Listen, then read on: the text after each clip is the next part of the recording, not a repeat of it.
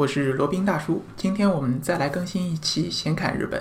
那上一期呢，讲到在日本的住宿有几种类型，包括酒店、包括温泉旅馆、包括 Airbnb，还有民宿。那今天就来讲一下怎么预定这些住宿的地点吧。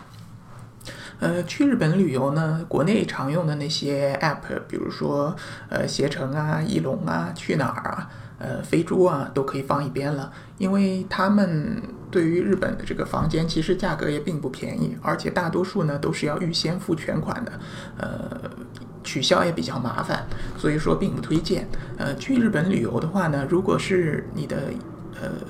想选择比较国际化的呢，那可以选择就是国际上用的比较多的，那就是宾客，就是 Booking，B O O K I N G，或者 Agoda，A G O D A，这两种都是属于不错的，呃，都是那种。呃，全世界都有非常多的酒店资源。然后 Booking 呢，它就是免费预订，在那个呃可以免费取消时间之前呢，可以免费的取消。Agoda 也是差不多，但是它有一个缺点，呃，你预订的时候要先预售前全呃全款。如果说你要取消的话，他再把这个款退还给你。呃，比起 Booking 呢，还是多一点这个负担，或者说有一些风险吧。所以说我本人如果是要订的话，一般是用 Booking 来订。那有没有这个日本本地人本土用的比较多的一些订房的软件呢？当然也是有的。日本用的最多的就是一个叫 Jalan，J A L A N 点 net 或者点 J P，还有一个叫乐天，就和韩国那个乐天翻译是一样的，但是不是同一个公司。呃，是 R A T U，啊，sorry。R A K U T E N Rakuten 点 com 好像是，呃，这两个都是日本本土用的比较多的订房软件，也有 App 都可以用。呃，Jalan J A L A N 这个网站呢，它也有中文版本的，但是中文版本并不推荐，因为它的中文版本的房源都比较少，然后价格也可能会稍贵一点。如果你日文足够好的话，可以选择 Jalan 或者 Rakuten。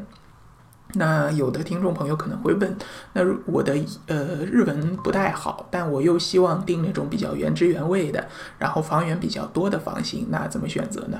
那还有一种比较好的选择，就是有一个叫 Japan I Can 这个网站上面，呃，日本的房源特别的多，然后它是一家日本的企业做的，然后的汉化做的很好，嗯，价格跟那个本地比起来，其实也是差不了多少的，呃，可以选择，它是一个中文的网站。呃，网址就是三 w 点 japan j a p a n，然后是 i can i c a n 点 com，还是点 net 啊？我有一点忘记了。呃，然后在上面可以订，呃，上面的描述也都是比较全，图也有图片，也有介绍，就几间房可以多少人入住，嗯。那基本上，如果想要到日本去订酒店的话，就是那么几种。当然，还有一种比较取巧的，就是说日本大部分的这种连锁的酒店，或者说比较有名的这些温泉酒店，它都是有自己的网站的。你也可以考虑去他们的官网上去预订，呃，都是没有问题的。呃，但是有一点，像如果在 Booking 上或者 Jalan 上订的话呢，一般都是可以免费取消的。但如果是在他们的酒店的官网上如果预订的话呢，一般是。如果你要取消，是要支付这个费用的，一般是一晚上的房费。嗯，所以说你可以比较一下，在这个第三方软件上面它的价格和在它官网上的价格孰高孰低，呃，选择一个对你来说比较合适的呃一个一个一个选择。这样的话，你如果是肯定不会取消这个行程的，那就直接去官网上面订那种不能取消的，它可能价格会比较优惠。你的行程有可能会比较灵活，有可能会不改变的，那就上这个 Jalan 或者 Lockdown 或者那个 Booking 上面订那种可以免费取消的，都是没有问题的。好，那说完了这个住宿，那交通问题怎么解决呢？交通大家可能了解的也比较多了，一种就是呃。乘坐这个日本的 JR 线，那可以买一个 JR Pass，也可以就是到了那边直接去领买也没有问题。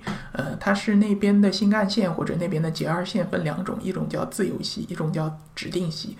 指定席呢，就是事先要在这个售票处的地方先定好时间、车次，然后他会把位子给你划好，你上车直接对号入座就可以了。呃，自由席呢，就是它有几节车厢是自由乘坐的，你就可以在那边排队，先到先得。上车了，位子就是直接坐的。然后如果坐满的话呢，那这种就只能站着了。就罗宾的经验来看，JR 线或者新干线是很少坐满的。你如果坐自由席，一般来说都是有位子的，这个问题不大。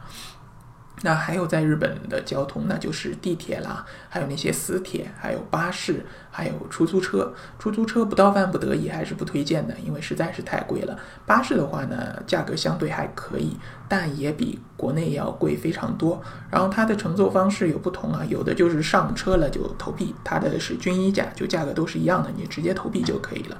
那有的是根据路程长短来决定，呃，车费是多少的。那就是上车的时候你要先取一张纸片。这个叫，应该是叫什么，叫什么券？我有点忘了。取了券，然后到了你要下车的时候，它在上面会就在车的前面的 LED 屏上面会自动的显示你这个对应的票号是要付多少钱，然后你就把对应的钱投进去。然后如果没有零钱的话，可以把整钱塞到机器里，它会自动出零钱的，还是比较方便的。呃，这是这个巴士的乘坐。那有的那种高速巴士呢，它是要。